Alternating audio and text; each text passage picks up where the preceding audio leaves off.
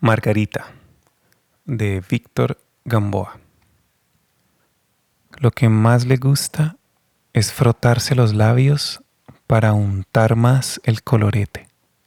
Sueña que si un día lo hace mucho tiempo, le saldrá un genio por la boca, o por lo menos se convertirá en una lámpara mágica, y algún papacito, por Dios, la frotará. Hasta que eso pase, se pinta la boca desde muy temprano, pues al mediodía sonarán los frenos de una cicla afuera y entrará Muslito con los almuerzos. Apenas escucha los frenos, ella deja de frotarse y apunta con su boca hacia la puerta. Labios rojísimos, rojo perversión, atracción, obsesión. Muslito entra con las cajas de icopor y sus mini shortcitos. De escupir un genio, ella pediría visión de rayos X. Muslito pone las cajas sobre el mostrador. Ella pone la boca como soplando una vela, como hacen las modelos para las fotos, como le enseñó su mamá. ¿Qué hay para hoy? Pregunta el dueño de la tienda. Sí, señor, responde Muslito. Hoy tenemos sopa de espinacas, lentejas, carne en bistec, arroz, ensalada de remolacha y jugo de piña. De escupir un genio, ella pediría un almuerzo grandísimo para escuchar a Muslito recitar ingredientes por media hora. Sabroso, dice el patrón y se pone a buscar las lucas.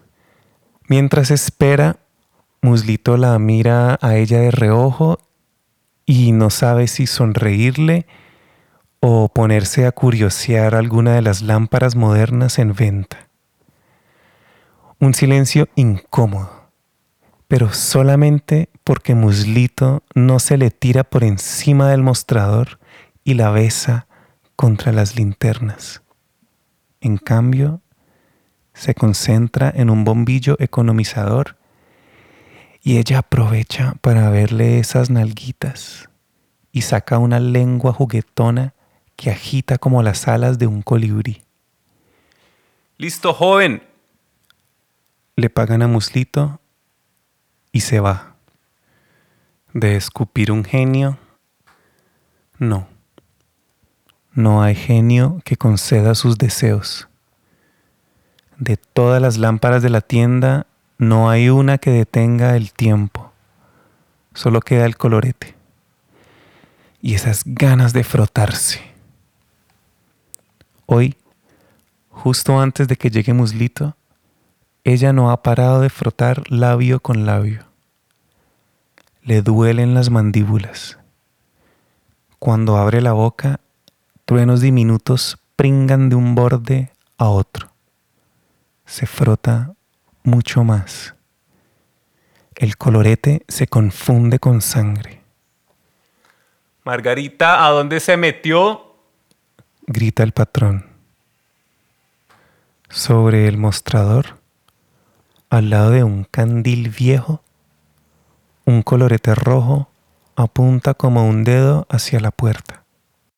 Suenan los frenos de una cicla afuera.